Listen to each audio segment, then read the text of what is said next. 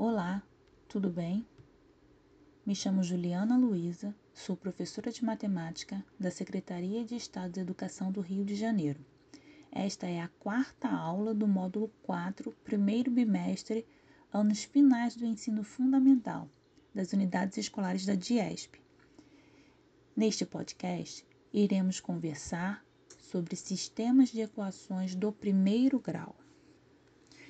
As equações do primeiro grau, com duas variáveis, são representadas pela expressão ax mais by igual a c, sendo a, b e c coeficientes. A e b coeficientes que assumirão valores diferentes de zero, e c coeficiente assumindo qualquer valor real. Nesse modelo de equação, os valores de x e y estão ligados através de uma relação de dependência. Essa relação é chamada de sistema. Um sistema pode ser resolvido por meio de dois métodos: o método da substituição e o método da adição. Ambos os métodos levarão ao conjunto solução do sistema, ou seja, aos valores de x e y, mesmo que para tal sigam passos diferentes. Um sistema de equação do primeiro grau com duas incógnitas x e y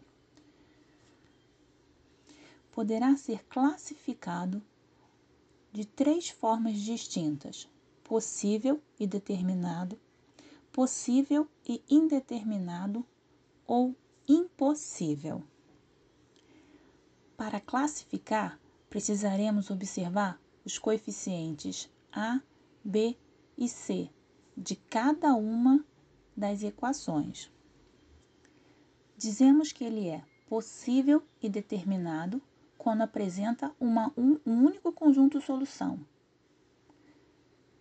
Analisando os coeficientes de A e de B a razão do, dos coeficientes A precisa ser diferente da razão dos coeficientes B.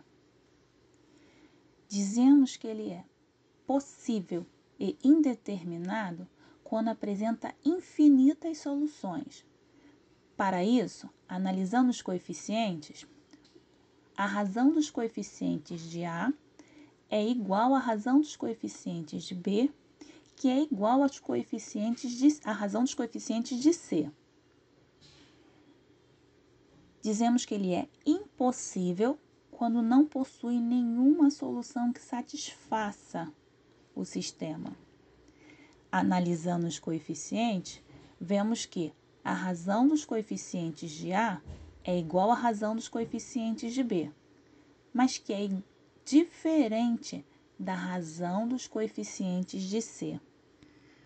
Então, pessoal, nesta aula vimos o que é um sistema de equação do primeiro grau com duas incógnitas e que podemos encontrar valores que satisfaçam simultaneamente as duas equações do sistema.